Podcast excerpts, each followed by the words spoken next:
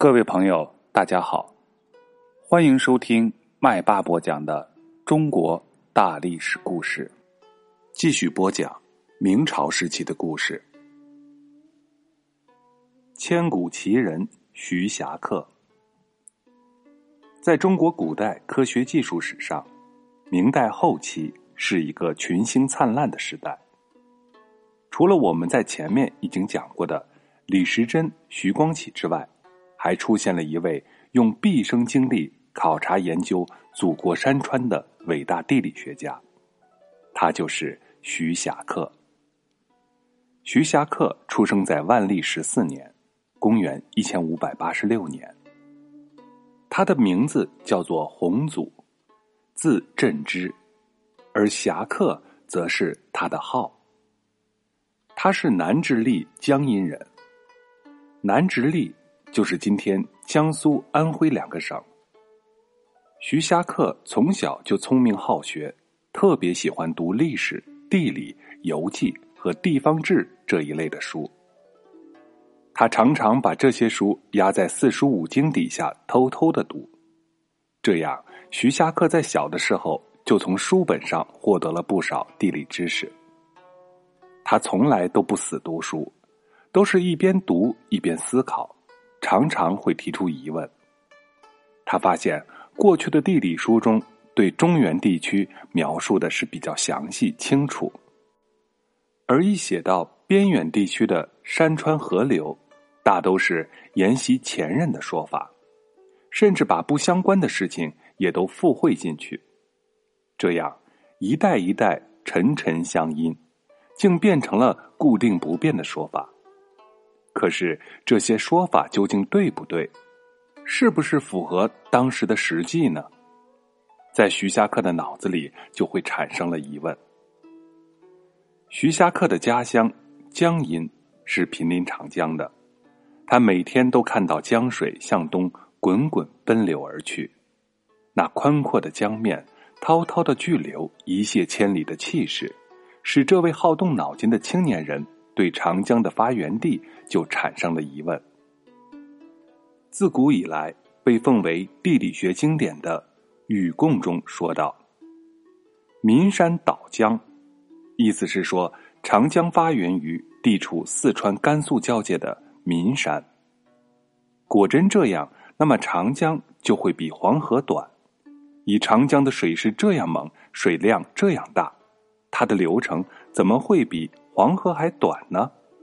难道黄河真的会比长江长吗？为了弄清这些问题，徐霞客决定自己做一番考察研究。徐霞客十九岁那年，父亲死了。按照当时社会的规矩，父母去世，儿子要守孝，在守孝期间是不能外出旅行的。所以，徐霞客等到为父亲守孝。三年期满之后，便脱去丧服，准备出外旅游，以实现自己考察祖国山川的夙愿。然而，他又惦记年事已高的母亲，不免踌躇起来。他的母亲是位很有见识的妇女，她了解并清楚自己儿子的志向和想法，于是便对徐霞客说：“志在四方。”是男子汉应该有的。至于孔夫子所说的“游必有方”，不过是说要计算好路程的远近、时间的长短，以便能够按计划往返就是了。难道是让你像困在篱笆里的小鸡，和套在车辕中的小马那样困在家里吗？我身体挺好，你就放心的去吧。他为徐霞客准备好旅游的行装，督促儿子赶紧启程。就这样，在母亲的支持下、鼓励下，徐霞客踏上了征程。他先游览了离家乡不远的太湖，登上东西洞庭山，不久又整装北上，拜孔庙，登泰山，游北京，接着南下浙江。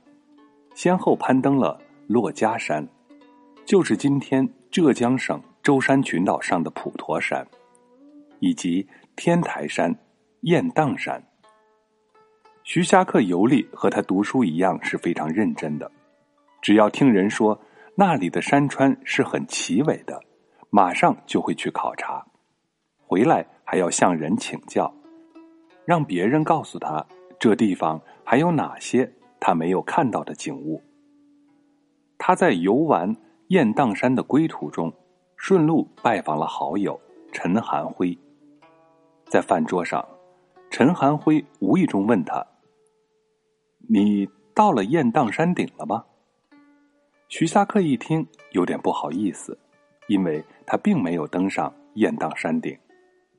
第二天一大早，天还没亮，他就轻声的对朋友说：“我要上雁荡山了，回来的时候再答复您的问题。”过了十来天，徐霞客回来了，高兴的告诉朋友：“我从小路攀着荆条上山。”见到在龙丘上面三十里有个湖，龙丘的水就是从湖里流下来的。再往上二十里才是山顶，那里的风很大，还有许多的麋鹿呢。从雁荡山归来的第二年，他先后游览了江南古都南京，紧接着又攀白岳、登黄山，转而南下福建，爬武夷山。徐霞客每次旅游回来，都会详细的向母亲讲述一路所见的风土人情、山川奇秀、路途险阻。老人听了十分的高兴，为了支持儿子远游，打消他的后顾之忧，徐母不顾七十三岁的高龄，陪着徐霞客游览了京西南边的张公洞和善卷洞。山洞里是没有光线的。也没有道路，有的只是忽高忽低的湿漉漉的大石头、小石块。就是在今天安装上了电灯的情况下，年过古稀的老太太如果浏览一遍这两座岩洞，也是很不容易的。何况还是在三百六十多年前呢。他们母子俩仅靠着火把照明，那艰难程度是可想而知了。因此，徐母的游览。真可以说是个了不起的壮举。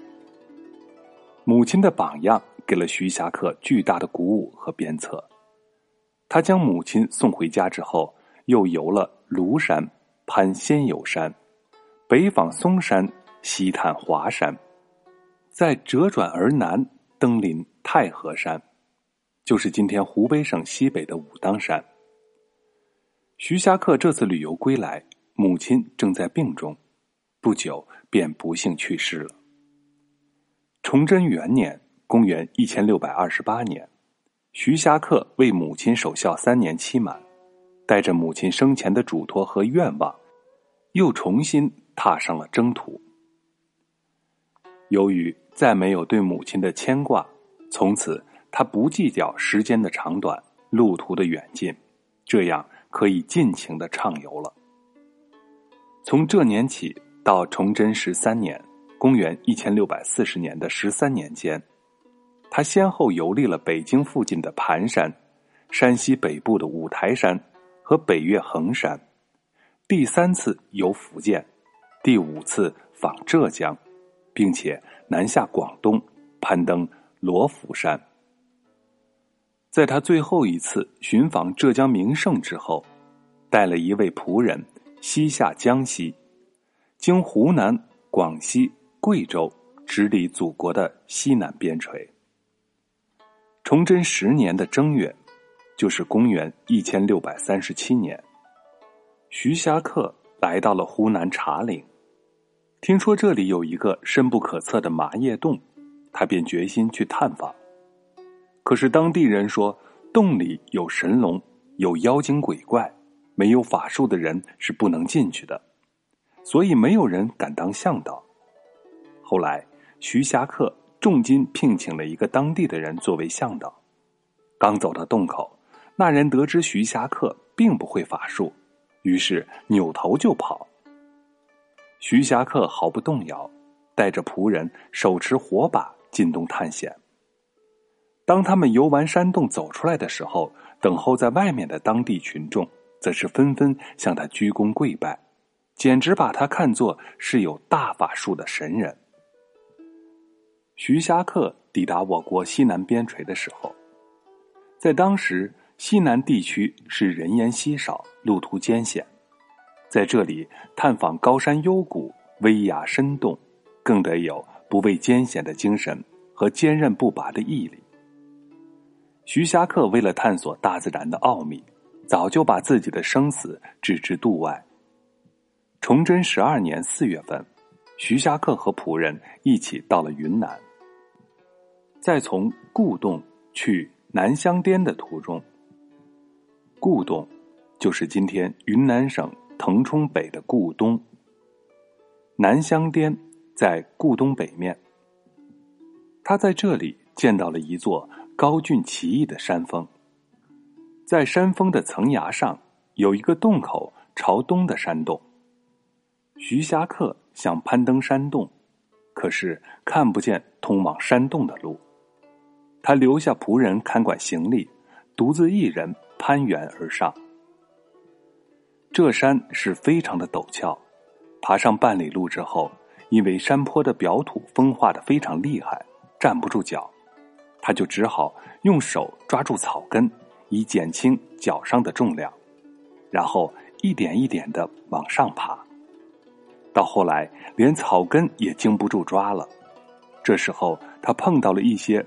裸露的岩石，就赶紧去抓住。没想到岩石四周的土像沙子一样松散，手一抓，脚一蹬，就连石带土哗哗的滚落下去。想上是上不去了，想下又下不来，这可怎么办？徐霞客把全身像壁虎一样紧紧的贴在山壁上，一动也不敢动。就在这万分危急的时候，他幸好抓住了一块比较牢靠的大石头，先把一只手悬空向前移动一下，然后又把一只脚悬空向前移动一下。当这一手一足抓牢蹬稳之后，再移动另一只手、另一个脚。就这样艰难的移动了一段，又横贴着身子向旁边挪动。花了很长的时间，这才移动了大约半里路远。低头一看，洞口却在下面，于是他又向下滑了一段，这才到达洞口。他考察完这个山洞，想换个方向下山，但是没有路，他就向西移动半里，仰望高崖下边还有一个朝南的洞口，于是又奋力攀登。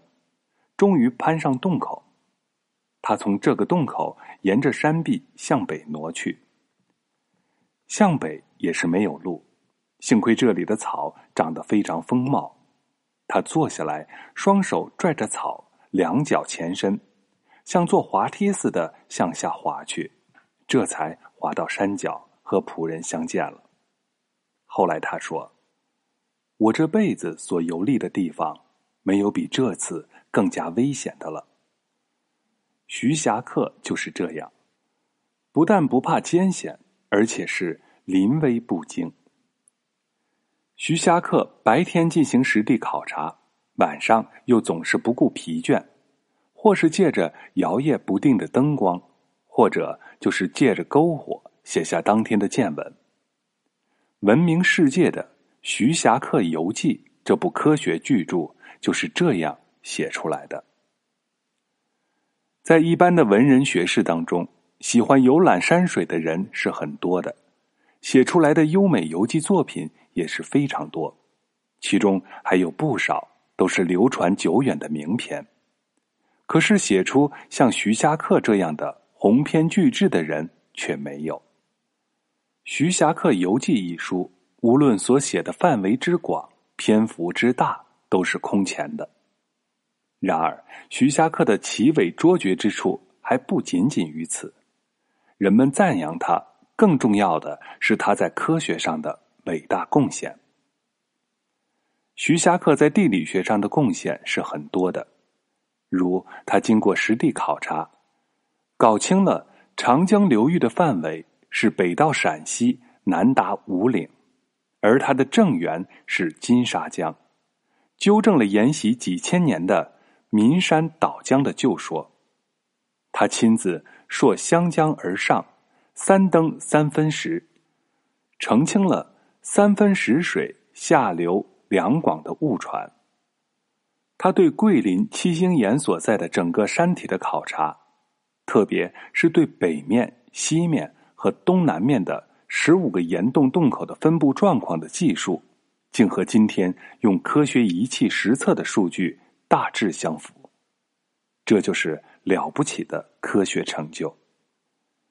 他通过大面积的实勘，对我国西南地区石灰岩地貌的分布、分类和成因，都做出准确的描述和科学的解释。这可比欧洲最早描述和考察石灰岩地貌的艾什培尔早了一百五十年，比欧洲最早。对石灰岩地貌进行系统分类的罗曼早了两百多年。